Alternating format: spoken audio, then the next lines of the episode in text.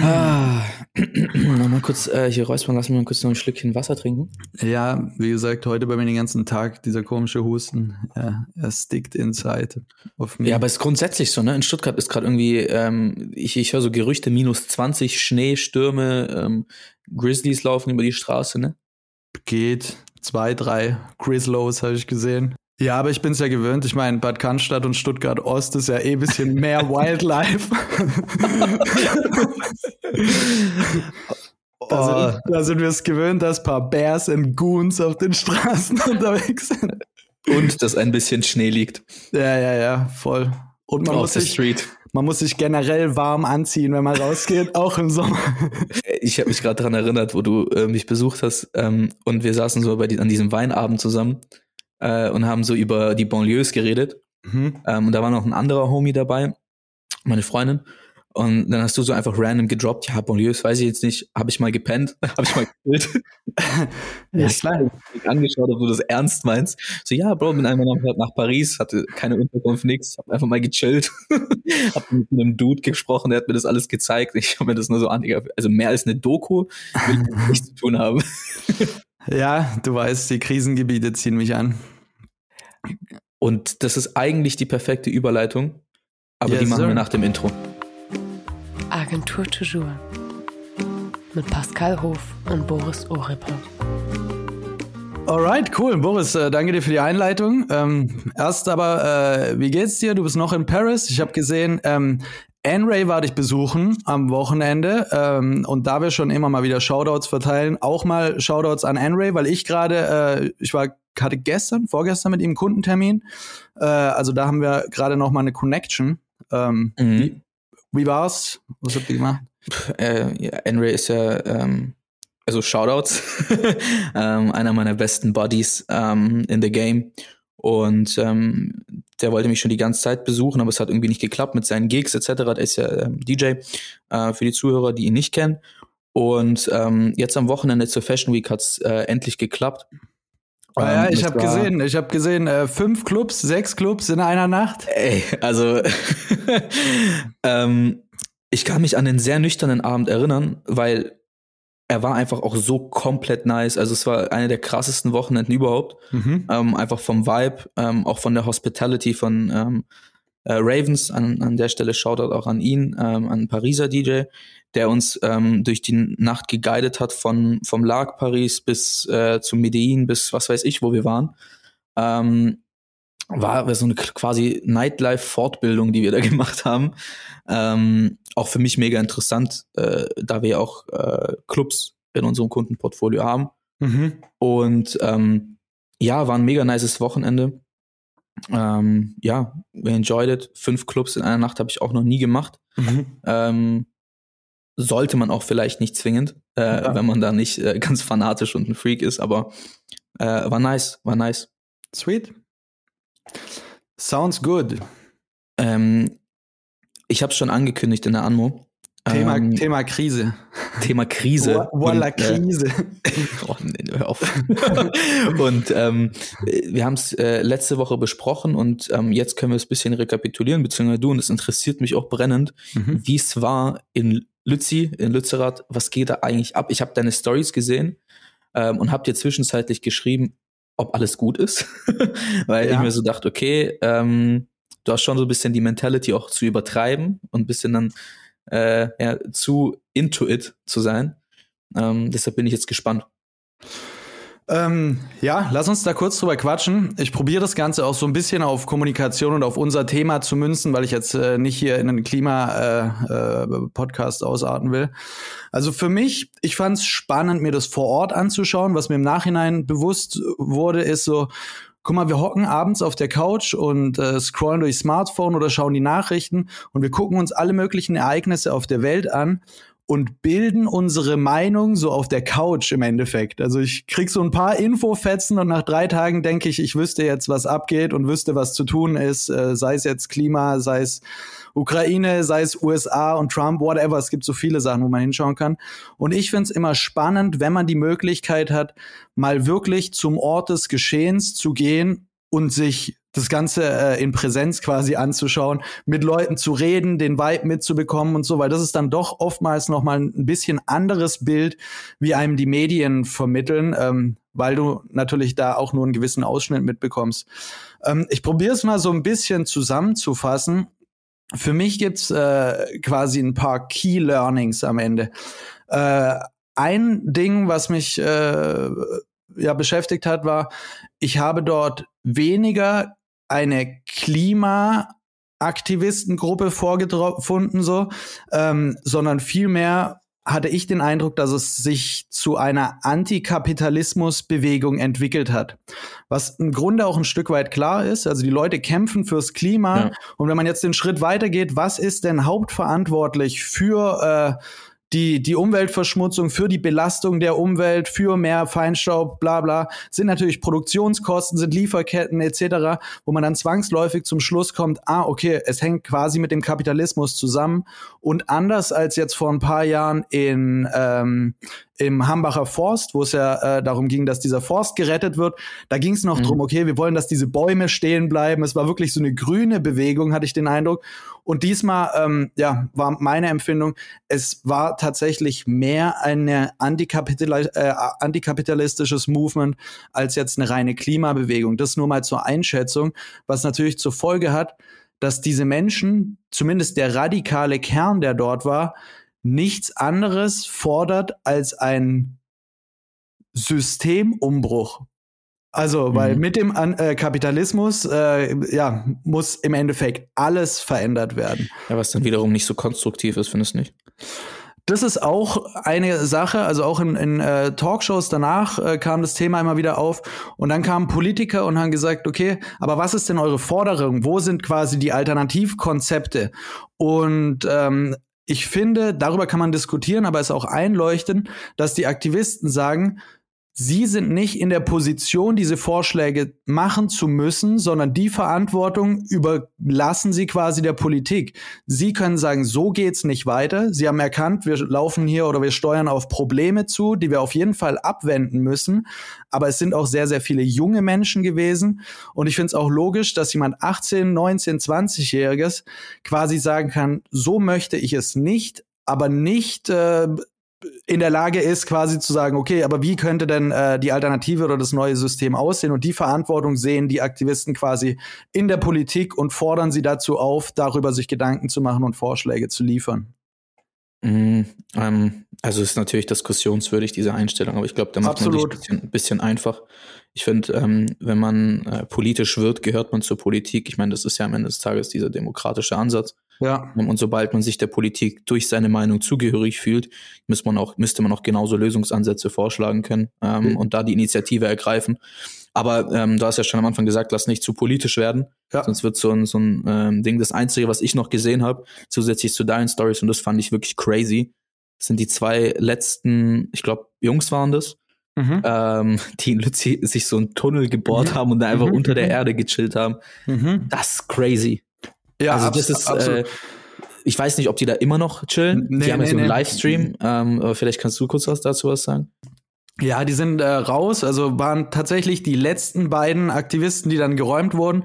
Und die waren vier Tage und Nächte in diesem Tunnel oder in diesem Loch, möchte ich fast sagen. Also du wirst wahnsinnig. Also ich glaube, nach vier Tagen, stell dir mal vor, du bist in so einem kleinen Ding gefangen ja, irgendwie. Also ähm, keine Chance, Mann. Ja, ja, ja, komplett verrückt. Nee, genau, das waren die letzten beiden, die sie dann rausgeholt haben. Also äh, die waren hartnäckig, haben sich, glaube ich, innerhalb der Aktivistenszene auf jeden Fall Legendenstatus erarbeitet dadurch. ähm, genau, das war eine Story. Ähm, und ansonsten, um das nochmal auf, auf äh, unser Thema Kommunikation zurückzuführen, ähm, was mich danach sehr beschäftigt hat, war, dass viel in den Medien diskutiert wurde, war das jetzt nötig, war das erfolgreich? Weil es war so, okay, die, manche haben es so dargestellt, die Aktivisten wollten, dass Lützerath bleibt und jetzt wird Lützerath doch abgebaggert. Und das ist, glaube ich, äh, meiner Ansicht nach zu einfach gedacht. Die meisten Menschen, die da vor Ort waren, haben zwar quasi als, als Motiv Lützerath bleibt genommen, aber ähm, 99 Prozent wussten genau, dass dieser Kampf im Endeffekt verloren ist und es ging darum, ein Zeichen zu setzen, ein Symbol, so wir sind damit nicht zufrieden, was ihr macht. Und ähm, was mich im Nachgang beschäftigt hat, ähm, ist wenn wir den Erfolg oder Misserfolg dieser ähm, Aktion oder dieser Demonstration bewerten, ist die Frage, woran bewerten wir es? Okay, Lützerath wird jetzt doch abgebaggert. Ähm, die Klimapolitik dreht sich nicht um 180 Grad von heute auf morgen. Ähm, deshalb könnte man sagen, okay, hätte man sich auch alles sparen können, war gar kein Erfolg. Ich finde aber interessant, wie viel Media Value diese Protestbewegung erzeugt hat. Also man kann das Ganze wirklich umrechnen. Ich meine, wir kommen aus Mediaplanung und so weiter und so fort. Und man muss doch sagen, die Aktivisten haben es geschafft, durch ihre Aktionen, durch äh, die zwei Jungs, die im Tunnel saßen, durch die Leute, die an Bäume gekettet waren und so weiter und so fort, über Wochen quasi zur besten Sendezeit im Fernsehen zu bekommen. Ähm, dann gab's dieses Meme, vielleicht hast du das gesehen, mit diesem äh, Mud Wizard, wie er auf Reddit heißt. Also da gab's so Polizisten, die im, im Schlamm festgesteckt sind. Und äh, da wurde dann relativ schnell ein Meme draus gemacht, mit witziger Musik unterlegt. Also wen das interessiert, Mud Wizard googeln und dann findet man da eine ganze Menge. Das ist wiederum international auf Reddit ähm, um die Welt gegangen. Äh, ich glaube, Al Jazeera hat darüber berichtet, BBC hat darüber berichtet. Es gab Soli-Bewegungen aus der ganzen Welt. Also ich möchte, ich kann den Media Value nur schätzen. Was hätte es gekostet, so viel Aufmerksamkeit für das Thema Klima Klar. zu generieren? Und ich würde sagen, die Kosten gehen in äh, dreistellige Millionenhöhe. Aber jetzt mal ganz, ja. ganz grob über den Daumen gepeilt, oder? Ist fast nicht bezahlbar. Und dann habe ich es mal runtergerechnet.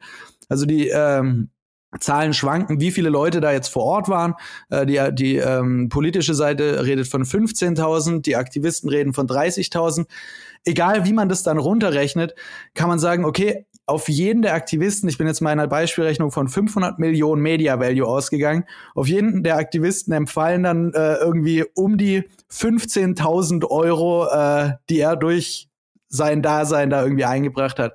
Und dann sage ich, okay, das wiederum kann man als vollen Erfolg werten. So viel Aufmerksamkeit für ein Thema zu generieren, ja, ich finde halt, ich, ich finde halt, also ja, ist krass. Ähm, und der, der Value dahinter ist ja auch enorm. Ähm, ich finde es einfach nur schade, dass dieser Value schon so oft kreiert wurde, aber mhm. diese, diese Aufmerksamkeit ganz schnell verpufft. Mhm. Also unsere Medien sind ja so gestrickt, ähm, wir haben jetzt äh, ein paar Tage diese Schlagzeilen mhm. ähm, und in einem Monat müssen wir den nächsten Skandal abwarten, damit diese Schlagzeilen relevant werden. Die halten sich nicht in der Relevanz. Gefühlt ähm, jetzt schon. Jetzt ja. schon, es ist verrückt. Ich, ich merke es auch bei mir selber. Also ich habe den Eindruck, vor, vor ein paar Jahren hätte ich mich da jetzt wochenlang damit beschäftigt. Ich bin zurück, das Thema ist aus den Medien raus, sofort durch, ersetzt durch ja. was anderes. Wir haben aber auch gerade noch viele andere Krisen. Pass auf, aber ich habe, also ich habe, also das war krass. Ich, ich nutze immer NTV morgens, so um mhm. ein bisschen zu checken, was geht so ab auf der Welt. Und ich habe wirklich eine Woche lang ähm, immer ähm, Lützi oben gehabt. Mhm. Und ich schaue irgendwie, ich weiß nicht, vorgestern oder sowas war das. Und das allererste, was mir angezeigt wird, ist, dass irgendwie die Tupperware ihre Strategie verändert. Und ich so, mhm, was? Mhm, mhm. und also ich finde es spannend, dass jetzt Tupperware in den Einzelhandel kommt und nicht immer so ähm, irgendwie von Haustür zu Haustür vercheckt wird. Aber Alter, wir haben gerade den Ukraine-Krieg, da ist gerade ein Dorf abgerissen worden. Wer in der Redaktion denkt sich die Scheiße aus gerade? Ja, ja. Und also ja, also das ist halt das, das Traurige daran, so deshalb Media Value hin oder her. Ähm, es muss eine wirksame, wirksamere Methodik her, ja. um Sachen nachhaltig relevant ähm, zu halten. Ja, ja, Sonst, ähm, weiß nicht, äh, ist das, glaube ich, nicht äh, die, die kostbarste und wertvollste äh, Zeit, die man da verbringt. Voll, voll. Das ist verrückt. Ich weiß auch gar nicht, ob es an den Medien oder an den Rezipienten liegt, ähm, dass alles so extrem kurzweilig geworden ist. Aber ich glaube, die Leute wollen sich auch gar nicht mehr so lang mit einem Thema beschäftigen, sondern äh, es, es ja, klar liegt an uns. sind dann so schnell überdrüssig und dann ist so, okay, jetzt erzähl mir was Neues und dann ist äh, eine News über Tupperware mal abwechslungsreich. ja, ich sag mal, klar liegt's an uns. Also ja. die, die Medien stellen sich ja nur auf unsere Interessen ein, vor allem NTV und so weiter. Ja. Ähm, und ich denke halt, klar, äh, wenn, wenn du nicht in Lützerath gewohnt hast und nicht irgendwie ähm, stark grün orientiert bist und halt äh, Interesse am Klima hast, dann interessiert dann ist es wirklich für dich einfach, ja, okay, spannendes Thema, da werden gerade irgendwelche äh, Polizisten äh, im Schlamm äh, versenkt und was weiß ich, ja. spannend und äh, dann ist halt eine Woche später irrelevant. Genau, und, genau, ja. Das ist halt einfach, weil es die Leute nicht betrifft. Es betrifft die halt in 15, 20 Jahren, wenn überhaupt. Ja, ja. Ähm, aber ja, wir, wir driften ab in die politischen Sphären. Noch, noch ähm, ein, ein Punkt, was ich auch spannend fand. Also das letzte Mal, dass ich auf so einer Demo dabei war, die mir im Kopf geblieben ist, zumindest war Black Lives Matter so wo alle auf die Straße gegangen ist und, äh, sind okay. und, und das war irgendwie ähm, ein Riesending. Und um da irgendwie eine Abgrenzung zu schaffen, ich hatte den Eindruck, und das war auch die Kritik danach, die ich wahrgenommen habe an der Black Lives Matter Bewegung, dass das ein absoluter Instagrammable Protest war. Also yeah. ganz viele Leute waren auf der Demo, jeder hat ein Selfie gepostet, jeder hat den Blackout, es gab doch diesen Blackout Tuesday oder sowas auch, hat ein mhm. schwarzes Bild gepostet und Boah, so. Ja, es war sehr, ja. sehr symbolisch und sehr selbstdarstellerisch. Also ich hatte den Eindruck, viele gehen halt auf die Demo im Endeffekt, um, um Content zu generaten. Und ähm, jetzt im Vergleich zu Lützerath, da muss ich sagen, okay, das war schon eine, eine ganz anderes Movement. Da hatte kein Mensch ein Smartphone in der Hand, sondern äh, eher, ähm, ja, keine Ahnung, ähm, die Leute waren halt aktiv so. Äh, auch das fand ich nochmal einen spannenden Punkt. Ja, also ne, da gibt's unterschiedliche Qualitäten in den Bewegungen, also for sure. Ähm, da kann man Black Lives Matter, glaube ich, jetzt mit Lützerath nicht vergleichen, weil ich sag mal, äh, Black Lives Matter ist eine Bewegung, die aus der USA kam, aufgrund von einem, von einem Einzel, also nicht Einzelvorfall, aber der eine ja. Vorfall ist halt viral gegangen. Ja. Ähm, da gibt es sicherlich noch weitere äh, Stories leider, die man erzählen könnte. Ähm, aber ähm, es gibt auch sicherlich dann in, in, in Deutschland einige Vorfälle, aber die Bewegung kam halt nicht aus Deutschland heraus, weil jetzt ein Dorf abgerissen wurde oder sowas. Ja. Ähm, ja, ähm, unterschiedliche Movements auf jeden Fall. Ja. Ähm, weg von vielleicht der, der Politik, ähm, der klassischen Politik hin zur Agenturspolitik. Yes. Mann, ich hab's halt mit den Überleitungen. Ähm, ich habe mir ähm, diese Woche etwas angehört. Mhm. Oder letzte Woche, irgendwie im, im Übergang, ähm, was ich dir zwingend erzählen wollte, wo ich einfach so nach einem Call einfach mal so ein bisschen da saß und mir überlegt habe, wow. und ähm, danach habe ich mir die Frage für den Podcast auch geschrieben, wie machen wir das Verhältnis zwischen Kunden und Agenturen fairer?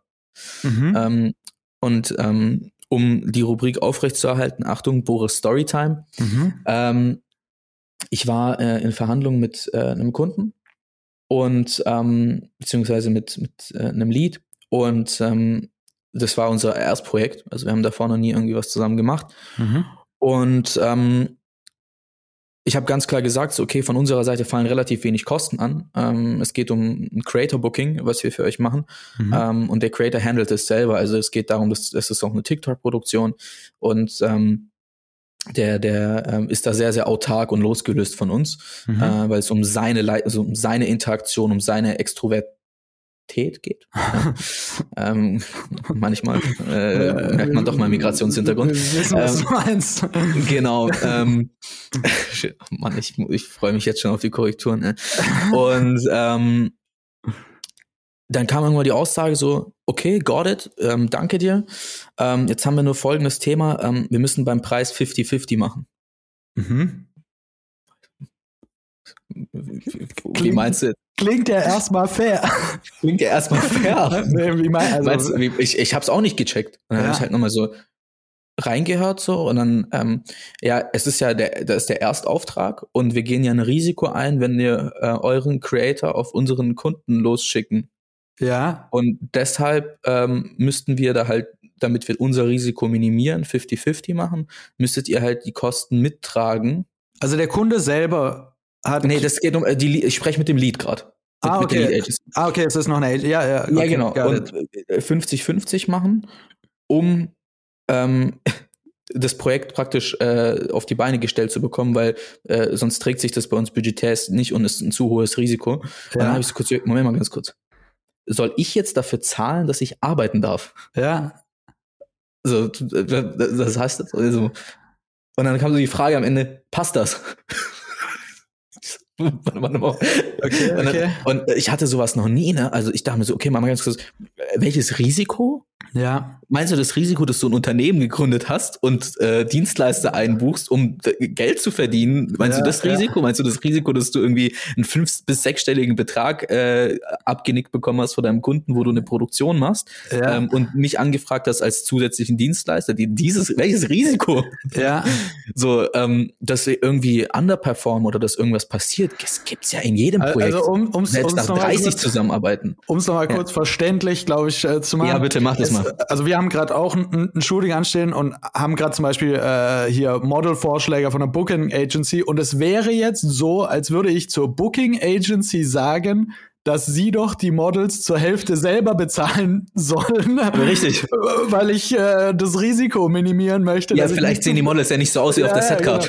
Ja, genau. ja, ganz klar, ganz klar. Vielleicht kommen sie ja an und es war alles ein Catfish ähm, okay, und dann okay. muss ich das Risiko halt minimieren. Ja, also es ist okay. genau so, wie du es dir gerade vorstellst. Es ist genauso wie wenn ich irgendwie ein Auto kaufe und da steht Garantie zehn Jahre ähm, aber ich zahle nur die Hälfte, weil es könnten ja auch nur fünf Jahre sein. Ja, ja, ja, ja, ja. Und dann habe ich das und die so, andere Hälfte zahlt der Verkäufer. Ja, ja, weil äh, es kann ja, äh, verstehst du das? Also, echt, also ich, ich habe schon viele Szenarien erlebt und es gibt ja auch unterschiedliche Commitments und so weiter und so fort, aber das ist mir tatsächlich neu.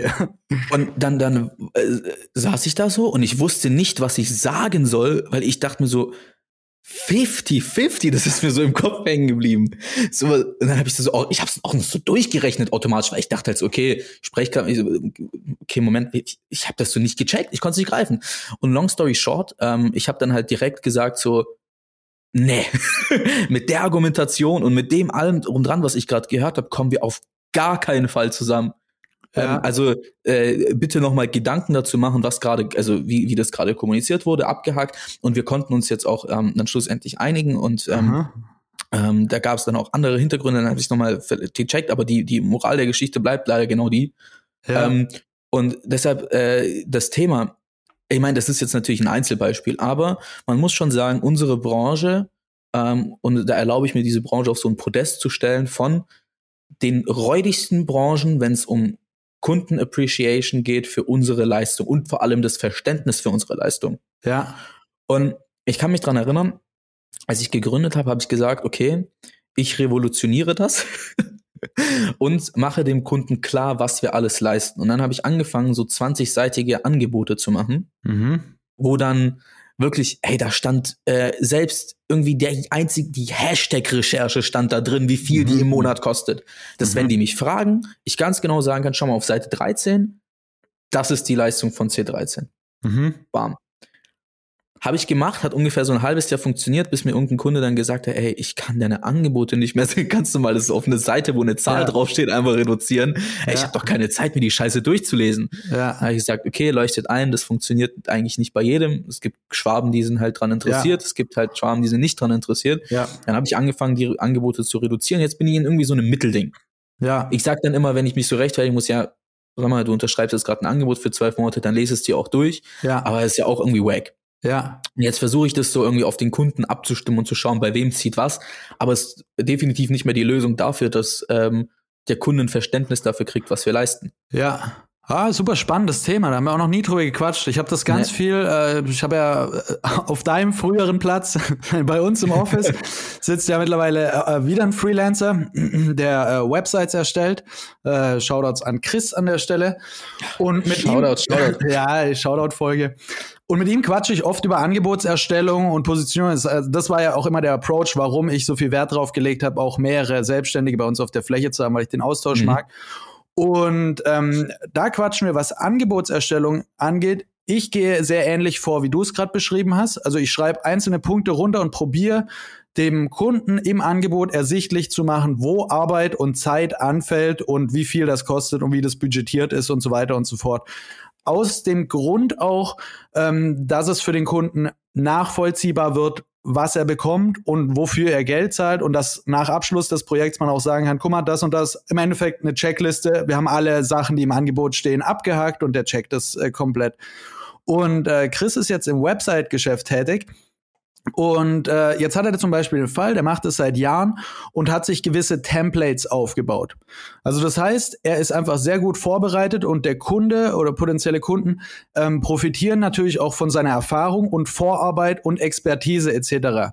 Das mhm. heißt, einem einfachen Kunden kann er im Endeffekt ein von ihm bereits aufgebautes Template, weil er da schon mal sehr viel Arbeit reingesteckt hat, erstellen und dafür fällt für ihn relativ wenig Arbeit an, weil er sich das eben sehr, sehr gut zurechtgebaut hat. Ähm, jetzt kannst du aber aufgrund dessen ja nicht sagen, ja gut, dafür brauche ich zwei Stunden und deswegen verschleudere ich hier Websites, weil die Website ja einen gewissen Wert hat. Und das ist der Unterschied zwischen einem leistungs- äh, oder, oder quasi zeitbasierten Angebot und einem Value-Based Angebot. Also das heißt, dass man sich überlegt, was hat das Ergebnis der Arbeit am Ende für einen Wert und man bepreist das. Und dann kannst du auch davon Abstand nehmen, jede einzelne Minute, wo hast du was reingesteckt, sondern einfach, dass du sagst, guck mal, ich mache eine Kampagne, ich mache eine Content-Produktion und ohne jetzt die Stunden runterzurechnen, weil es kann sein, dass du einfach ein geil eingespieltes Team hast, äh, das alles schon wissen, bliblablub, so wenn du halt auf geile Ressourcen zurückgreifen kannst, dann kannst du deine Fixkosten und deine Arbeit natürlich äh, ähm, quasi ein bisschen reduzieren, was total geil ist. Damit äh, hast du dann auch die Möglichkeit zu skalieren. Ähm, genau, und dass man quasi sagt, äh, welcher Preis ist für das Ergebnis angemessen? Und das sind so ein bisschen zwei unterschiedliche Herangehensweisen, finde ich ganz spannend eigentlich. Ja, also die äh, auf jeden Fall Value-based funktioniert ähm, definitiv, also in, auch in der Logik, ähm, aber würde bei mir jetzt zum Beispiel bei jedem Kunden scheitern. Okay. Also klar, äh, also klar ist da ein Value dahinter, deshalb möchte man hier zusammenarbeiten und nicht mit einer anderen Agentur. Ja. Ähm, aber man muss trotzdem eine gewisse Leistung ja erbringen. Da reicht ja der, der, das Know-how nicht aus, weil das Know-how reicht dafür aus, dass man sich für jemanden entscheidet. Ja. Ähm, aber nicht für, für, für die, die, die Rechnung am Ende des Tages. Okay, ich mache ein anderes Beispiel, um da ein bisschen mehr in unseren Kontext reinzukommen. Also, ähm, wir machen ein Event in Stuttgart, rein beispielsweise mit einer Getränkebrand, was ja öfter mal vorkommt, und mhm. für die machen wir Gästelistenmanagement. Das heißt, für den ersten Kunden, für den ich das mache, mache ich eine Influencer-Recherche, kontaktiere die Leute, Kontaktdaten, bla bla, mache ein mhm. Briefing oder vielleicht eine kleine Grafik und schreibe einen Text etc., lade die Leute ein, dafür fallen x Stunden an. So, mhm. abgerechnet habe ich alles einmal runter, runter äh, geschrieben, ähm, durchkalkuliert etc. Äh, abgeschlossen. Zwei Monate später kommt eine andere Brand und macht auch ein Influencer-Event in Stuttgart. Und plötzlich habe ich meine Influencer-Liste eigentlich schon vorliegen, weil ich die Arbeit schon mal da reingesteckt habe. Ich ja. habe eine, eine, eine Vorlage für das Anschreiben im Endeffekt schon abliegen. Ähm, ich, also ich habe vieles schon geleistet an Arbeit, bedeutet ja aber beim nächsten Mal nicht, dass ich sage, ah ja, hier, ich hab das schon, deswegen kriegst du es jetzt für einen Bruchteil, sondern ich rechne ja quasi wieder das ab und äh, damit ähm, sind wir quasi, was hat es für einen Wert und wie viel muss ich da rein investieren am Ende? Klar, aber du musst ja trotzdem die Leute nochmal anschreiben, du musst ja trotzdem die Influencer-Liste checken, Na, passt die auf den Kunden etc.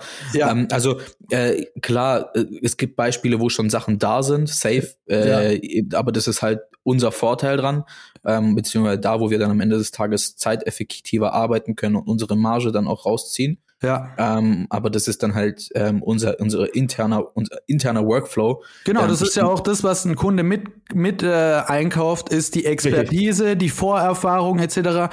Und ähm, das heißt ja nicht, weil dann beim zweiten, dritten, vierten Mal, wenn man ein ähnliches Projekt macht, weil weniger Arbeit anfällt, dass das Ergebnis schlechter wird, sondern ganz im Gegenteil.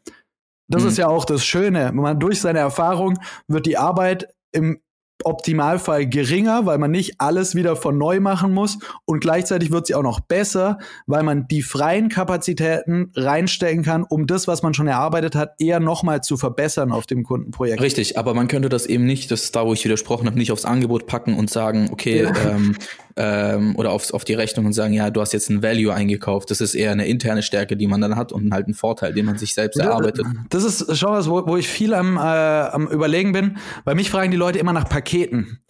So ja. hier, äh, man soll Pakete Same. und auch so, auch so Sales Coaches und sonst was würden einem alle empfehlen, so Pakete zu schnüren und irgendwie zusammenzustellen. Die, die dich auf LinkedIn anschreiben, die Sales genau. Coaches, ja, oder ja, auf Instagram, ja, imakeyourrich.com. Ja, ähm, die erzählen eigentlich alle, mach so wenig Arbeit irgendwie wie möglich und dann werd komplett rich und dann, äh, und dann schreiben.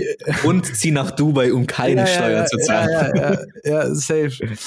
Ähm, Nee, und ich tue mich mit so Angebotsbausteinen schwer und habe das auch für mich ad acta gelegt, weil ich gesagt habe, nein, wir sind eine Kreativagentur und ich biete meinen Kunden individuelle Lösungen an. Und für mich, in dem Moment, wo ich sage, guck mal, ich habe Paket 1, 2, 3 und das verchecke ich jedem Kunden, äh, verliere ich da die Glaubwürdigkeit. Und deswegen Danke. baue ich auch solche komplexen äh, Angebote auf und so weiter und rechne das immer neu durch und überlege, was macht wirklich Sinn, etc. Ähm, jetzt in unserem äh, Arbeitsbereich macht das, glaube ich, total Sinn. Deswegen macht meiner Meinung nach, ich baue meine Angebote ähnlich auf, wie du es vorher geschrieben hast, auch das Sinn. Bei Chris zum Beispiel, der Websites macht, da ist es was, wo sich Pakete viel mehr anbieten. Weil du kannst einfach sagen, da kommen Leute, die sagen, hey, ich habe jetzt gerade irgendwie ein Restaurant aufgemacht und ich brauche jetzt eine Website, ich stelle mir das und das vor, drei Unterseiten, vorne, bla, Kontaktformular. Und dann kann man einfach sagen, okay, der Kunde, den interessiert jetzt nicht, wie viel Stunden Programmierung und wie viel äh, hier bla WordPress und wie viel äh, das, das, das, sondern der möchte wissen, was kostet mich diese Website.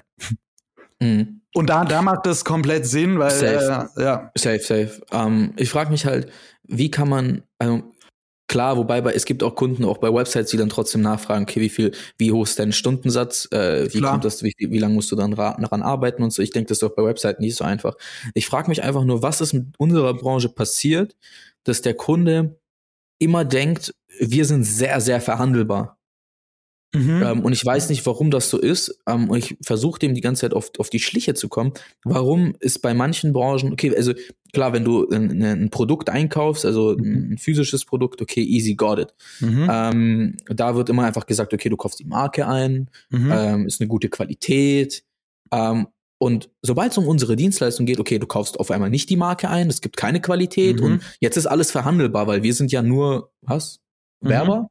Mhm. Äh, woher kommt diese Mentality und wie kann man ihr aktiv als Agency entgegenwirken? Und ich mache es mittlerweile einfach so, indem ich in einen Termin reingehe, wenn es ein Akquise-Termin ist und sage, hey, ähm, we are exclusive. Mhm. So, ähm, wir haben die Qualität, ähm, wir haben die Marke, uh, wir stehen für etwas. Mhm. Wenn du es haben möchtest, that's the price. Ja. Wenn nicht, dann au revoir.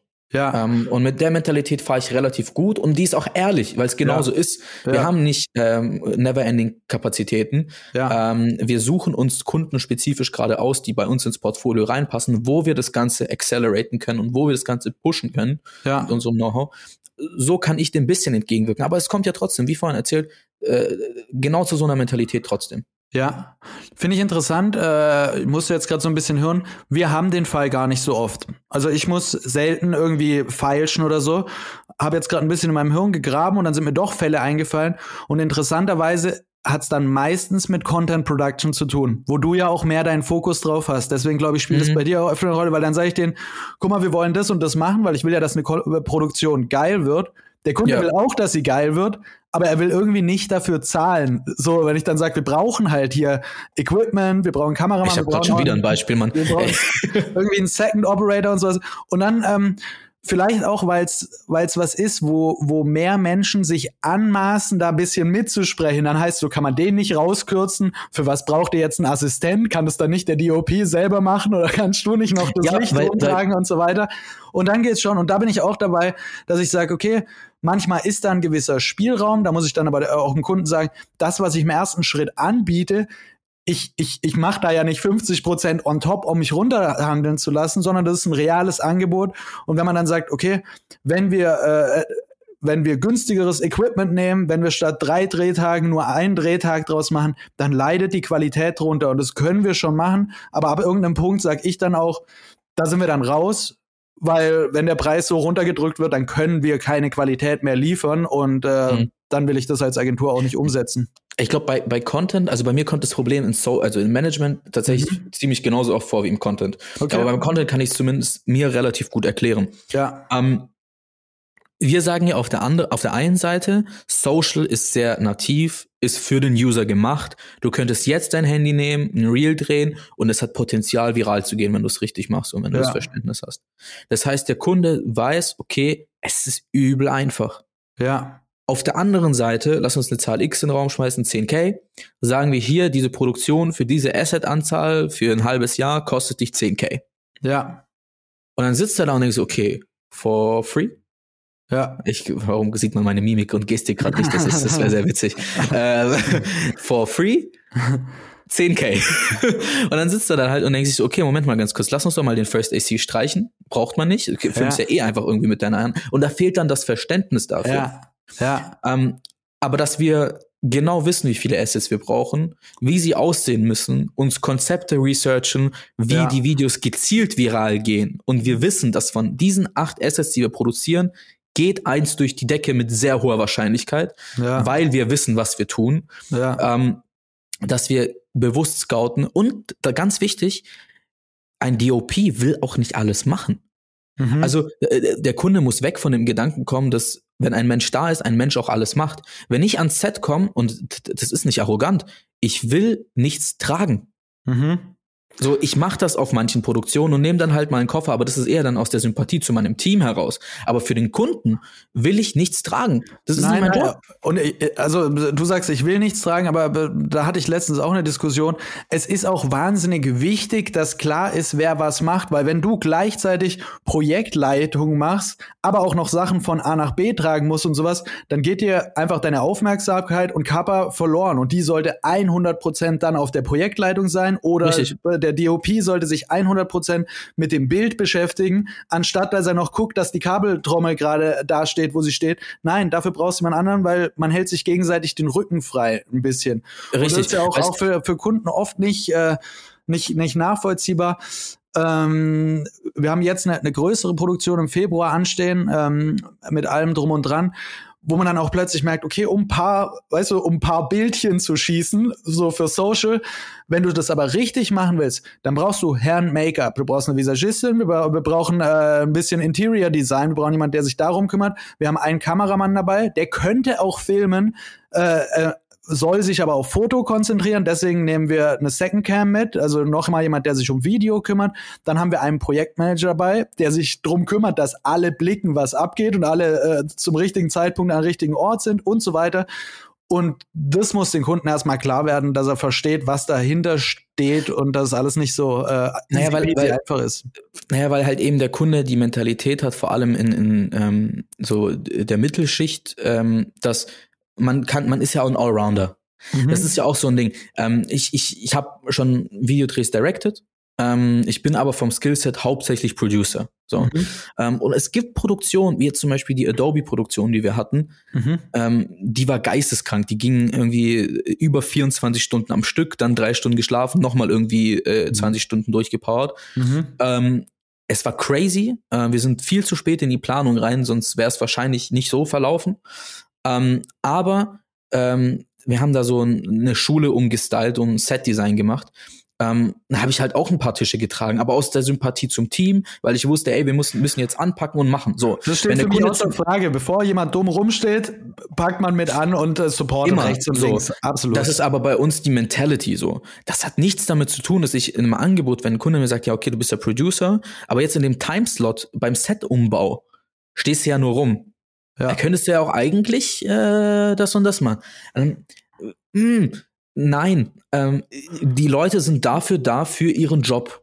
Ja. So, genauso wie das ein Social Media Manager im Social Media Management nicht anfängt, Nachrichten zu beantworten und Community Management zu machen. Ich, ich, ich wollte gerade sagen, ich glaube, das kann man einmal ummünzen auf Kunden. Äh, denken quasi. Ich glaube, weil für viele Kunden ist diese ganze Kreativding, du bist halt jemand, der sich mit Kamera und so auskennt und Richtig. du bist ein kreativer, du machst das schon, aber du würdest ja auch nicht zu einem Daimler-Mitarbeiter gehen, irgendwie, der in der PR arbeitet und sagt, hey, wenn du mal eine Stunde Zeit hast oder gerade Luft, dann gehst du Kannst mal in die IT rüberkommen. Ja, oder in die Produktion und ein bisschen am Fließband mithelfen und so. Ich würde auch sagen, Moment, äh, nein, äh, ist nicht mein Job, obwohl man ja sagen könnte, ja gut, warum nicht? Ich glaube, wir sind da gerade auf einer guten Spur, weil ich glaube, ich schreibe mir jetzt einfach gezielt für das nächste Mal Akquise so zehn Sätze auf oder so zehn Lines, wo ich das in die Welt des Kunden bringe und Ja. ihm ein Verständnis dafür gebe, wie unsere Kreativbranche funktioniert. Und zwar eins zu eins genauso. Ja, Wenn, wenn äh, bei Daimler jemand am Band steht und Sachen macht, all respects for that, das ist sein Job. Klar. So, wenn in der IT sitzt und irgendwie eine Infrastruktur plant für Lieferketten, keine Ahnung, sein Job, aber der kommt halt dann nicht an den Band und erzählt dem Bandmitarbeiter, was er zu tun hat und äh, hilft ihm auch noch dabei. ja, Ähm, und so ist es bei uns bei Produktionen genauso und auch in der Redaktion. Äh, sind, kannst du überall, überall den Spagat schlagen. Ist Ja. ja. ob ich die sechs Leute in diesem äh, Projekt brauche, fucking yes, ja, ich brauche die sechs Leute. ja, Ähm, und ich glaube, was, was Pricing und sowas angeht, ähm, wird ja immer gesagt, okay, warum ist der Tagessatz zu hoch?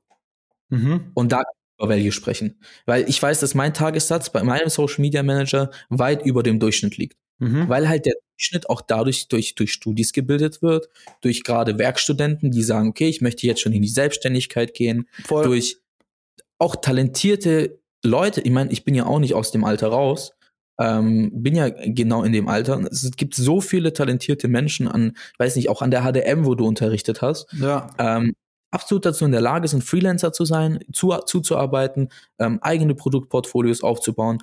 Aber ja, deren Stundensatz oder halt Tagessatz kann nicht so hoch sein, weil die haben halt Ja. keine äh, sieben, acht Jahre Erfahrung und äh, 150 Kunden absolviert. ja, So. voll. Ähm, Und genauso Und- ist es auch äh, eben auf Produktion oder sowas. Ich glaube, für manche ist es unverständlich, dass man jemanden braucht, der nur fürs Licht verantwortlich ist. Aber wenn du mal auf Produktion warst und merkst, okay, du arbeitest mit Leuten zusammen, die auf ihrem Gebiet Profis sind, dann läuft das Ding und das macht sich am Ergebnis äh, bemerkbar ähm, und das macht sich am Ablauf bemerkbar und so weiter und so fort. Ganz kurz, also was Licht angeht, ähm, Shoutouts an jeden Lichtmenschen an der Stelle. Ich, war, ich kann mich an meine ersten zwei Produktionen erinnern. Shoutouts an die Gaffer. An die Gaffer, Bro. Ähm, wirklich an, an, an die Gaffer, an jeden, der irgendwie äh, mit Aperture Ari ähm, Bros ist. Ähm, Ja. Das sind die Dons. Also äh, jetzt, jetzt sprechen wir schon sehr mit, mit sehr viel Slang, aber äh, das geht um Produktion, ja. ja. Und Shoutouts an die Leute, weil ich weiß, meine ersten zwei Produktionen, ähm, es waren Musikvideos noch, ähm, da habe ich äh, es nicht gecheckt. Weißt du, da war für mich, ähm, da hatte ich so einen Allrounder und einen DOP, der halt auch sich ums Licht gekümmert hat, etc. Ja. Und es war ultra stressig, weil er irgendwie die ganze Zeit alles gleichzeitig machen musste, aber es hat Ja. funktioniert. ja. Und nach und nach habe ich gecheckt, wie sich die Qualität vom Footage verändert, wenn jemand an Set ist, der Licht macht. Safe. Und Real Talk, jeden, der irgendwie, äh, jeder, der am Set ist, ist wichtig. Wenn der First AC nicht gut Schärfe zieht, kann man das ganze Footage vergessen. Ja. Wenn der DOP nicht auf Rack drückt, filmt er nicht. ja. Ähm, aber wenn der Lichtmensch nicht da ist, mh, Ich weiß, das ist die Quality. Ja, die Lichtmenschen und Gaffer sind so ein bisschen die Hidden Champions. Ja, Mann, Der genau. Kameramann ist übel cool, da kann sich auch jeder was drunter vorstellen. Wenn du sagst, ich Ja. mach Licht, dann hört sich das an, als wärst du irgendwie da äh, hinten. Aber wenn du, was, weiß- wenn du wieder mit dem Alex Dietrich sprichst, der wird dir auch sagen, Licht ist das Allerwichtigste. Also Ja. Foto, der sagt von sich selber, da muss ich ja nur noch abdrücken. Also, Richtig. Die Kameras machen ja heute viel von selber, aber Licht setzen ist eine Kunst. So. Ähm, Ja, for sure. Also Hidden Champions trifft's perfekt. Das Wort hat mir gefehlt. Ähm, die sind's. Also wirklich. Ähm, Ja. Ich habe äh, eine Produktion gehabt, jetzt erst vor kurzem. Ähm, da haben wir irgendwie 45 Minuten länger für Lichteinstellungen gebraucht, weil der Typ da halt stand und gesagt hat, nee, so, so können wir das nicht machen. Und er hat's wirklich, ey, 10 Zentimeter verschoben oder so. Also es ist nichts. Also niemals Ja. wäre ich auf die Idee gekommen, dass der Winkel dann besser ist. Ja. Da habe ich auch, ich stand dann so am Set, das war so ein blaues Licht, und mir so, okay. Ja. Und dann habe ich das Footage gesehen, ich so, okay. Äh, Trust, sick, tru- Mann. Trust the process. Ja, Mann. Ja. Äh, Okay. Jetzt sind wir äh, in die Produktion rein. Ähm, aber äh, genau, genau das ist das Ding. Ich schreibe mir jetzt einfach wirklich Quotes auf. Se- Ähm, verschick, verschick den Podcast-Link. Wir brauchen so mit, mit, mit so einem Timestamp. Ja, Mann. Ähm, also ich, ich schreibe mir diese, diese Sprüche einfach auf mit dem Ja. Daimler-Mitarbeiter etc. Und dann wird auch funny dann. Also, Ja. aber am Ende des Tages, ähm, Konkurrenz ist in unserer Branche auch nicht zu vergessen. Unsere Branche ja. hat eine sehr hohe Density. Und ähm, dadurch, dass wir so einfach unterboten werden, ja. es ist, wir wissen, in jedem Verkauf kann sich der Kunde ein Angebot einholen, was billiger ist. Ja. Weißt, wenn, äh, wenn man zu Daimler geht, muss man auch an der Stelle sagen, es gibt kein Auto in der Qualität, was billiger ist. Ja. Mit der Marke. Ge geht nicht. Ähm, mit der Sicherheit, mit den Sicherheitsstandards, äh, geht einfach nicht. So. Ähm, und das ist halt bei uns nicht so einfach möglich. Ja. Ähm, sowas zu halten, weil es wird immer, äh, es gibt selbst bessere Agencies, wo ich, also was ist besser? Es gibt Agencies, die, ja. die, die länger auf dem Markt sind, ähm, die einfach sich äh, andere Sachen leisten können, die, die ja. ein besseres Angebot auffahren können als ich. Und das ist halt auch ein Thema an der Branche, wo wir kein Commitment haben. Und ich habe mal diese Diskussion gehabt und da bin ich gespannt, ähm, was du dazu sagst, ob Tarifpreise mhm. bei uns gar nicht mal so verkehrt wären. Ja, interesting. Kann man schon mal drüber nachdenken. Also ich meine, ähm, in, in anderen, in so Handwerksbranchen, mhm. äh, ein Steuerberater, äh, alle rufen irgendwelche Tarife auf. Ich meine, mhm. wenn ein Steuerberater dir eine Rechnung schickt mit irgendwelchen Tarif, keine Ahnung was, ich schaue mir das an, ich so, ja, okay, ist richtig. Ja, ähm, und bei uns wird nicht alles gehen.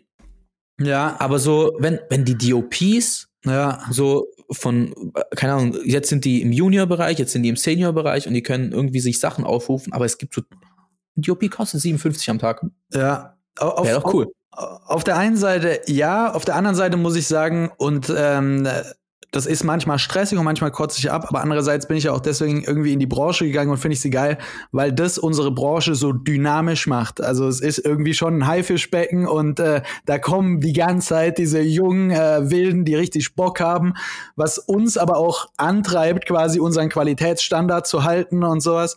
Ähm, aber ja, kann man auf jeden Fall mal drüber nachdenken. Wo ich gerade noch mal drüber nachdenken musste, ist, ich finde es verrückt, wie wie kritisch und, oder Kunden äh, im Hinblick eben auf eine Kreativdienstleistung sind. Also guck mal, wie viele Menschen gehen einkaufen und du hast äh, im, im Supermarkt die Wahl zwischen einem No-Name-Billigprodukt, nehmen wir Haferkekse so, und daneben steht ein Markenprodukt. Und wie viele Menschen greifen einfach zum Markenprodukt so, äh, obwohl es doppelt so teuer ist und sie prüfen jetzt nicht krass nach, ob die Inhaltsstoffe sich unterscheiden oder so. Also früher war das ja immer ein Ding, dass irgendwie, was weiß ich, Sentis Marmelade stellt dann auch, wie man nachweislich dann weiß, auch die No-Name-Marmelade von Aldi her. Das heißt, du hast gar keinen Unterschied. Da denken die Leute gar nicht drüber nach und sind aber bereit, 3,50 Euro mehr zu zahlen, einfach, dass das Markenprodukt im Regal steht. Sobald es aber um so eine Kreativdienstleistung geht, fangen sie an, krass zu hinterfragen und greifen lieber zum, zum äh, günstigeren Produkt, wobei das halt bei uns gleichzeitig, also eben, ob du jetzt einen, einen Spezialisten an Set holst, wo jeder für seinen Bereich zuständig ist, oder ob du halt einen Allrounder mit seinem iPhone 14 äh, dahinstellst, macht einen qualitativen Unterschied am Ende. Ja, ähm, das ist das, das ist ein funny Punkt. Ähm, ich hatte äh, auch eine Situation jetzt vor kurzem im Verkauf, ähm, wo äh, ich gesagt habe, okay, wir brauchen acht Produktionen im Jahr, mhm. ähm, um die spezifische Anzahl an Assets produzieren zu können. Und ähm, dann hat mich der, der ähm, PRler dort angerufen und gemeint so, hey, mach's doch nicht so, verkauf doch jetzt einmal eine Produktion, das wird abgenommen mhm. ähm, und dann, wenn du sie in zwei, drei Monaten nochmal brauchst, dann stellst du das Angebot halt nochmal. Ja. Also, Warte mal ganz kurz. Wenn ihr einen Budgetplan habt, ich ja. gebe euch ein Angebot auf zwölf Monate, ist es doch dasselbe, wie wenn ich jetzt ein Angebot stelle, was halt nur für eine Produktion geht. Ja, aber so denkt man nicht. Ja. Ähm, und genauso auch irgendwie bei, bei billigeren oder bei, bei, bei teureren Produkten.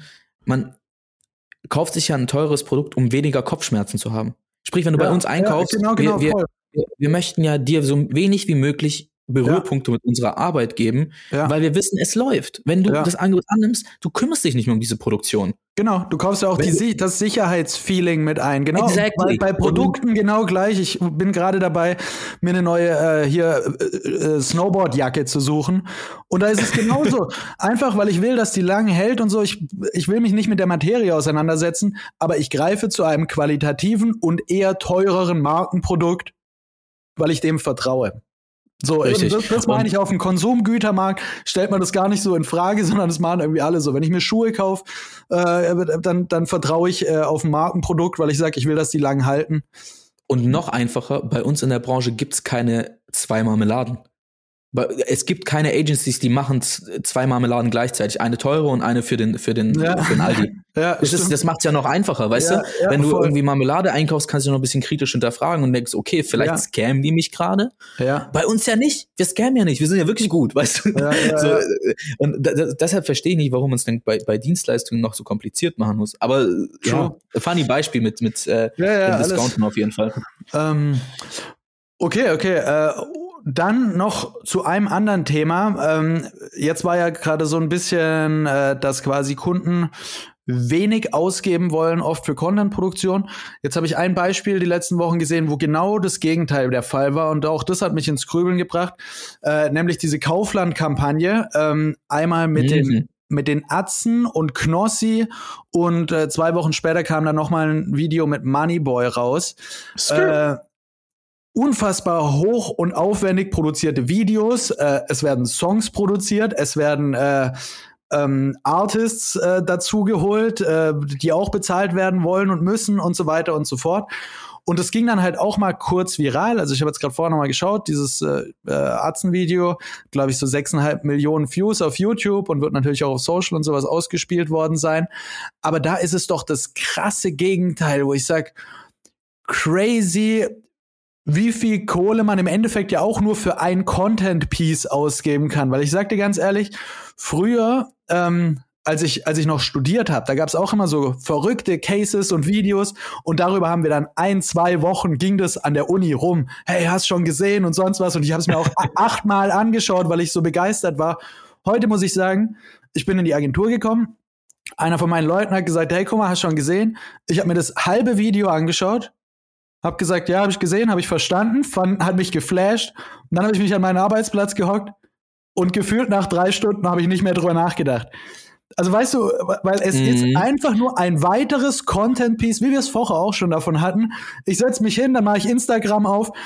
Gefühlt zwei Stunden später habe ich schon 80.000 neue Content-Pieces und interessante Sachen und sowas gesehen da reiht sich diese, diese crazy Produktion einfach so nahtlos ein und geht im Endeffekt unter, wo ich auch sage, okay, lohnt es sich quasi für so einen Short-Hype so viel Geld in die Hand zu nehmen? Äh, Guck mal, ich sag dir eins, ähm, ich habe mir die Videos angeschaut so. Und ähm, egal wer das in der Schwarzgruppe entschieden hat oder da bei Kaufland, es ist so dämlich, es, es regt mich so auf, sorry, dass ich so krass sagen muss, aber so Atzen, okay, cool, Testimonial, nein, aber ja, kennt man. Ja. Ähm, Viralitätspotenzial vielleicht. Moneyboy vor 17 Jahren viral gegangen, macht ja. gerade sein kleines äh, Format Trap Kitchen oder sowas. Ich kenne das halt auch nur, weil ich mit dem Dude so ein bisschen aufgewachsen bin und halt sein Stuff kenne. Aber er ist ja, er geht ja nur viral, weil er so eine, ja, so eine ja so ein Randgebiet oder Randthematik bedient, ja. halt äh, die Drogenabhängigkeit und äh, halt bei bei Juice damals viral gegangen ist durch seinen Kommentar, bisschen LSD und Acid ist ja, ja für die Jugend ja. ganz cool. So und jetzt sitzt da jemand bei Kaufland und denkt okay, lass da mal irgendwie äh, drei Millionen Produktionsbudget reinspenden. Für wie viel Aufrufe? Sechs? Ich mache dir mit vier Videos für ein Viertel des Budgets auf TikTok 40 Millionen. Weißt du, es, äh, ja, plus was, was mir äh, da mit meinem Strategen- und Konzepterherz auch wieder ein bisschen zu kurz kommt, ist, äh, wo ist der USP? Also wo ist der kreative Approach? Die Arzten schreien Discount billig. Es geht um ja. billig, billig, wo ich sage, krass, habt ihr euch mal die Welt gerade angeschaut? Also wir haben tausend Krisen, wir haben Sachen, du kannst mit deiner Brand Geiles machen, du kannst dich geil positionieren. Wir hatten es ja schon mal davon, alle sind dankbar. Mach was für Nachhaltigkeit, für Klima, irgendwie, äh, mach, mach doch was Sinnvolles, aber verbrenn nicht krank viel Geld für so ein, für nur Awareness, ohne jetzt krass Brandbuilding. Ich würde sagen, und es ist nicht sehr, sehr nachhaltig, sondern es ist sehr, sehr äh, äh, kurzfristig gedacht. Also ja, ging jetzt mal kurz durch die Decke. In zwei Wochen interessiert es äh, und kein nicht Mensch mal, Es ist ja nicht mal krass irgendwie nachhaltig oder sowas. Ich meine, ja. wie viel Aufruf hat es auf YouTube? Sechs Millionen. Es ist in unserer Zeit einfach nicht mehr viel. Für ja. so eine Marke wie Kaufland ist es nicht mehr viel. Äh, äh, klar ist es für mich jetzt einfach irgendwie das zu sagen oder so, ähm, mach's mal nach, wird dann oft mal irgendwie so ein Kommentar sein. Ja. Aber ähm, Real Talk, Edeka hat es schon davor mit Luciano gemacht und mit Dojo. Ähm, Shoutouts an Luciano. ähm, also wo ist da die, also ja, billig, oh. Discount, okay, ähm, wo, also Kreativleistung fehlt massig so und äh, auch der Output und der Outcome ja, jetzt habe ich ein Video und jetzt? Die, die, ganze Awareness ist ja auch nicht durch die Kreatividee äh, oder durch durch was da passiert, sondern mhm. die Awareness entsteht, klar, wenn ich mir Knossi hat gerade eine riesen Reichweite, Moneyboy auch irgendwie interessant, die Atzen machen gerade auch ihr Ding. Ich gebe einfach nur wahnsinnig viel Geld dafür aus, damit die mir die Awareness reinholen. Richtig. Aber ja, es fehlt mir und und ganz ehrlich jetzt Rap-Videos. Äh, also wie viele wollen wir noch sehen? Meine ich ja, meine ich ja, weiß also. also wir können uns äh, nächstes Jahr zusammensetzen, dann kann man sagen, okay, wer ist gerade äh, bekannt auf dem Markt und dann, äh, wenn uns jemand genug Geld dafür gibt, dann holen wir halt, was weiß ich was, äh, Shindy und dann soll Shindy für Aldi rappen und dann wird es schon auch seine paar Millionen Views bekommen. Ja, ja, genau. Aber also, ich meine, es ist ja nicht immer verkehrt. Also, Luciano Edeka hat ja funktioniert. Und jetzt zum Beispiel McDonald's, Shirin David hat auch sehr, sehr gut funktioniert. Mhm, mh. ähm, aber bei McDonald's äh, muss man dann halt einfach auch sagen, ah, okay, Brand ist ein bisschen größer. Ähm, aber ähm, gleichzeitig auch, die haben da ein Konzept dahinter gehabt. Es war die Weihnachtszeit, es war die Weihnachtsverlosungszeit. Die haben die Zielgruppen gut miteinander fusioniert. Adspend war ziemlich hoch und die mhm. haben auch einige Assets produziert. Und es waren Kurzvideos. Mhm. Ich habe mir gerade dieses Kaufland-Ding angeschaut. Das geht zwei Minuten lang. Ja, Welcher Mensch hört sich denn jetzt mit? Ich habe es mir bis jetzt nicht ganz angehört, weil ich auch nach der Hälfte sage, ja, okay, ich, ich weiß, ich kenne die zweite Hälfte. Ich meine, weiß schon, müsste mir jetzt nicht noch länger erzählen. So. Es Hätte ist ihr, billig. Ja, Got genau, it. Genau, Ärzte hätte mich auch in so einem vier Sekunden Short anschreien können. So, oh, okay, hat's gecheckt, Alter. Ich jetzt nicht so viel Lebenszeit drauf verschwenden. Es ist billig, aber warum hey, schreist du so? Ich will's ja gar nicht. Es war Entertainment-Faktor ist da. Ich will das jetzt gar ja. nicht komplett hassen. Äh, Reichweite wurde erzielt. Wenn Reichweite und Awareness irgendwie das größte Goal war, dann yes, habt ihr auch irgendwie hinbekommen. Ähm, aber ja, meine persönliche Wertschätzung hält sich so ein ja, wenig das, also, Es tut mir auch übel leid, dass ich irgendwie, ich mag es nicht, Kampagnen komplett irgendwie so zu haten, weil ich weiß, dass da sehr viel Arbeit dahinter steckt und ähm, auch nicht einfach ist, so eine, also die Videos haben ja eine krasse Qualität. Ja, ja, und da waren ja, sicherlich Wahnsinn, 20, voll. 20 Leute am Set, die sich einen abgerackert haben und ähm, aus dem Grund mag ich es eigentlich nicht, die Dinger zu zerpflücken. Ich gehe dann eher so ein bisschen in die Richtung, warum macht man das und wofür macht man das? Ähm, dass die Arbeit an sich gut gemacht wurde, safe. Ja. Aber ich frage mich halt, guck mal, ähm, ein Mädel oder ein Junge halt mit 14, 15 auf TikTok ähm, erzielt teilweise jeden Tag diese Aufrufzahl. Ja. Haben wir in Deutschland weniger, aber international haben wir auf jeden Fall solche Influencer und solche Testimonials. So. Ja. Ähm, und wie kann dann ein Ziel sein von, von einer heutigen Marketingagentur oder halt von, einem, von einer Positionierung bei einer Marke wie Kaufland, die so groß ist und die so eine breite Zielgruppe hat, sagen, wir produzieren jetzt einen zwei Minuten mit Testimonials oder mit Influencern, die nicht wirklich relevant gerade aktuell sind Knossi, ähm, Knossi auf jeden Knossi, Fall. Knossi, ja, aber das Video Knossi habe ich gar nicht gesehen. Aber Knossi ist auf jeden Fall sehr relevant. Aber der ist in, in der zweiten Fall Hälfte von dem Arztvideo. Ach so, okay, ja gut, die zweite. ja gut. ähm, that says it all. Ähm, ja. ja, also es tut mir dann halt einfach nur wirklich weh im, im, im Werbeherzen so, dass ähm, man sich für sowas dann schlussendlich entscheidet, weil das Geld könnte man so, so viel besser platzieren. Ja, also Kern des Ganzen finde ich, äh, dass ich schade finde, dass wenn so viel Geld ausgegeben wird, dass sich dann niemand hinsetzt und sich überlegt, können wir auch irgendwie etwas Sinnstiftendes damit machen. Und es gibt ja so ja. viele Beispiele, äh, von, von Procter und Gamble, von Marken, die Verantwortung zeigen in irgendeinem Bereich. Und äh, Kaufland vertreibt neben Lebensmittel und es äh, Lebensmittel sind ein Bereich, da kann man so viel gerade machen. Nachhaltigkeit, Verpackung, keine Ahnung, Zeichen setzen. Und das ist aber einfach, äh, ja, einfach nur äh, mit der, mit der Schrotflinte Geballer so, um Aufmerksamkeit zu erzeugen. Und ein zweites Ding ist, ich, ich finde sympathisch. Ich meine, die Ärzte und Moneyboy sind mittlerweile irgendwie Popkultur. Aber man muss ja auch sagen, ich bin mit denen aufgewachsen und äh, bei den Ärzten, ich meine, einer heißt Frauenarzt, äh, hat sich früher Gynäkologe genannt und nur frauenverachtendste Texte ja. geschrieben ja. und Moneyboy nur über Drogen gerappt und so. Wo ich auch sage, ja klar, das ist jetzt alles nicht so ernst zu nehmen, die sind alle erwachsen geworden. Ähm, und trotzdem ist es so ein äh, ja, ja es, es nimmt, also äh, es ist, es ist fast wie so ein Autounfall. Ähm, Man muss halt mal man, ja, oder ist der klassische Autounfall. Den kann man eigentlich immer produzieren. Lass irgendwas machen, was so Grinch ist, so dass, dass ja. keiner nicht hingucken kann. Ähm, aber es tut, wie gesagt, es tut einfach, die Message tut weh, weil billig, billig ist zu unserer Zeit so nicht gut. Also wir, ja. haben es vorhin ganz, oder ganz am Anfang zum Thema äh, Umwelt etc. gehabt. Es ist so die falsche Message an jede Generation, die du gerade rausschicken kannst, ja. äh, sich maximal billig zu präsentieren oder positionieren.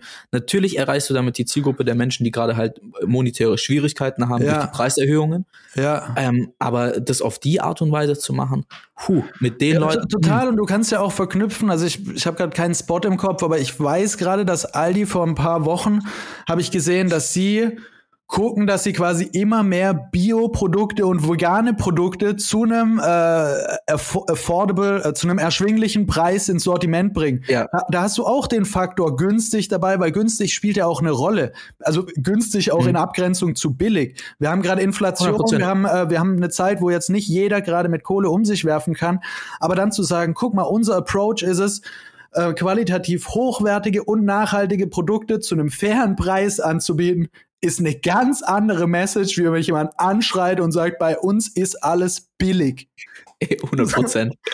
Also ja, äh, ich weiß nicht, ob es äh, Aldi oder Lidl war. Ich weiß, dass auf jeden Fall ähm, beide äh, Unternehmen gerade stark darauf äh, sich fokussieren, vegane Produkte anzubieten, mhm. auch äh, im Sortiment umzudenken mhm. und auch mit ähm, einigen Influencern da zusammenarbeiten, wo ich schon Sachen gesehen habe, äh, wo ich gesagt habe, okay, nice. Also ja. ähm, die, die haben da Kampagnen, wo die sagen, okay, äh, wir buchen uns da einige Influencer, die dann äh, für ihre Followerschaft kochen mit unseren Exakt, Produkten. Stimmt, zeigen, stimmt, ja, ja, ja, voll. Zeigen, zeigen, dass da, zeigen, dass da coole Geschichten machbar sind. Ich weiß nicht, ob ja. Kaufland auch solche Dinge hat. Ich, ich, ich verfolge Social von, von Kaufland jetzt nicht.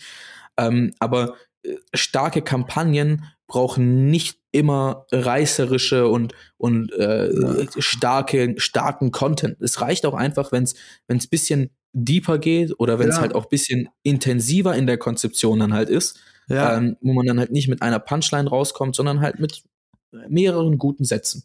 So. Ja. Ähm, und das bei Lebensmitteln etc., glaube ich, ist gerade der richtigere Ansatz. Aber ja, ja. Äh, lass uns das vielleicht mit Kaufland zumachen, weil sonst, wenn, wenn sich das irgendjemand jemals anhört von denen, ähm, das war gerade schon echt äh, ja, heavy. Kaufland, äh, schreib uns über Kontaktformular. wir, wir, wir, wir, könnten helfen, also Real Talk. ähm, Nein, Mann, okay, oh, wir haben ein bisschen geraged. Ähm, lass uns auch zum Schluss kommen. Ich gucke auf die Uhr. Äh, wir sind drüber. Wir haben uns ein bisschen verrannt in ein paar Themen. Ich fand's richtig geil. Ich fand's richtig stark. Ey, richtig äh, nice Folge, Mann. Ja. Ähm, sweet. Kaufland, nichts für ungut. Wir bleiben Bros. ja. ja. Ähm, also, ich fand die Themen heute sind, waren spannend. Wir haben, glaube ich, viel, viel geraged, viel gelacht. Ähm, ich äh, kann an der Stelle zugeben, dass wir äh, die nächste Folge wahrscheinlich aus derselben Stadt aufnehmen werden. Ähm, das habe ich zu, zu Beginn gar nicht erwähnt. Ähm, mit einem weinenden und einem lachenden ähm, Auge, sagt man das so? Oder? Ja, ich glaube, ja. Ja, ähm, finde es immer komisch, dass ein Auge lachen kann, aber ich, ich nehme manchmal einfach so deutsche äh, Sprüche an. Ähm, ähm, aber ja, ich bin in Stuttgart bald wieder. Äh, meine Paris-Zeit ist vorbei. Äh, das äh, fünf Club-Wochenende ähm, war mein äh, finaler Abschluss. Der Umzug ist jetzt vor der Tür. Ähm, umso mehr freue ich mich, dich wiederzusehen. Ähm, vielleicht dann auch ähm, bei der Aufnahme. We'll yes, see. Ähm, bis dahin wünsche ich dir alles Gute, ein schönes Wochenende an alle. Muchas gracias, äh, yes. Und vielen Dank fürs Zuhören. Jawohl, vielen, vielen Dank. Boris, mach's gut. See ya.